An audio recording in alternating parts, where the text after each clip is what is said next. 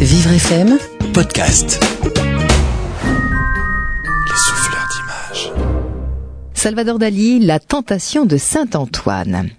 C'est pour le cinéma que Dali peint La tentation de Saint-Antoine, pour une affiche de film plus précisément. Le film, c'est l'adaptation sur grand écran du roman de Maupassant, Bel Ami, l'histoire de ce jeune provincial qui débarque à Paris et use de la séduction pour devenir riche et célèbre. Un gigolo qui couche avec les plus belles femmes pour obtenir ce qu'il veut.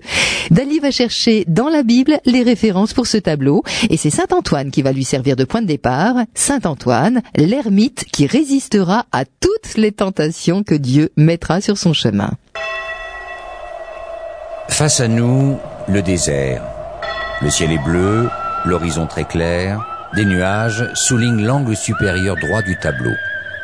Au premier plan, un cheval cabré sur de longues pattes arrière suivent des éléphants les uns derrière les autres sur eux aussi de très longues et très fines pattes, un peu comme celles d'une araignée.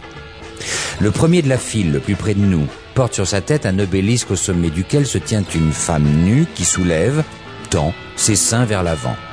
Suit un autre éléphant, lui il est noir, portant sur son dos une forme pyramidale très allongée dont l'une des faces, celle qui est face à nous, est incrustée de sphères noires allant en partant du bas de la plus grosse à la plus petite. Un autre éléphant, plus maigre que les autres, porte sur son dos une toute petite maison. À la fenêtre de celle-ci, le buste nu d'une femme. Et sur le toit, se tenant sur une jambe, un homme nu également souffle dans une trompette. Enfin, le dernier éléphant qui porte aussi une maisonnette sur son dos sur le toit de laquelle se tient un homme décharné, nu, comme cherchant l'équilibre, le bras gauche levé, le bras droit à la hauteur de sa hanche. Un nuage passe entre les jambes de cette monture. Au loin, au-delà de nuages, un éléphant est perché également, il est gris clair celui-là, porte sur son dos une cheminée longue.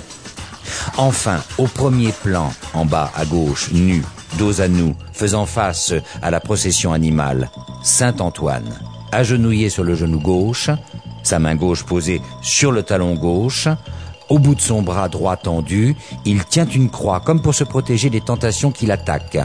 Une sorte de geste d'exorcisme.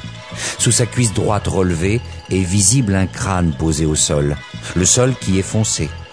Au milieu de ce paysage désert sous les éléphants, deux hommes se disputent. L'un est vêtu d'une cape rouge et porte une croix, l'autre est gris et penché en avant. Un ange blanc vole au-dessus du désert. Une silhouette accompagnée d'une autre, plus petite, semble immobilisée. Le ciel, qui remplit tout le haut du tableau, est transpercé en son milieu par une zone de lumière, comme si les créatures venaient de là. Le tableau de Salvador Dali ne sera finalement pas retenu pour l'affiche du film Bel Ami. L'œuvre est sans doute trop pessimiste. Il faut dire qu'elle est peinte en 1946, au lendemain de la Seconde Guerre mondiale et de l'apocalypse d'Hiroshima, un peu trop déprimant pour une affiche de film.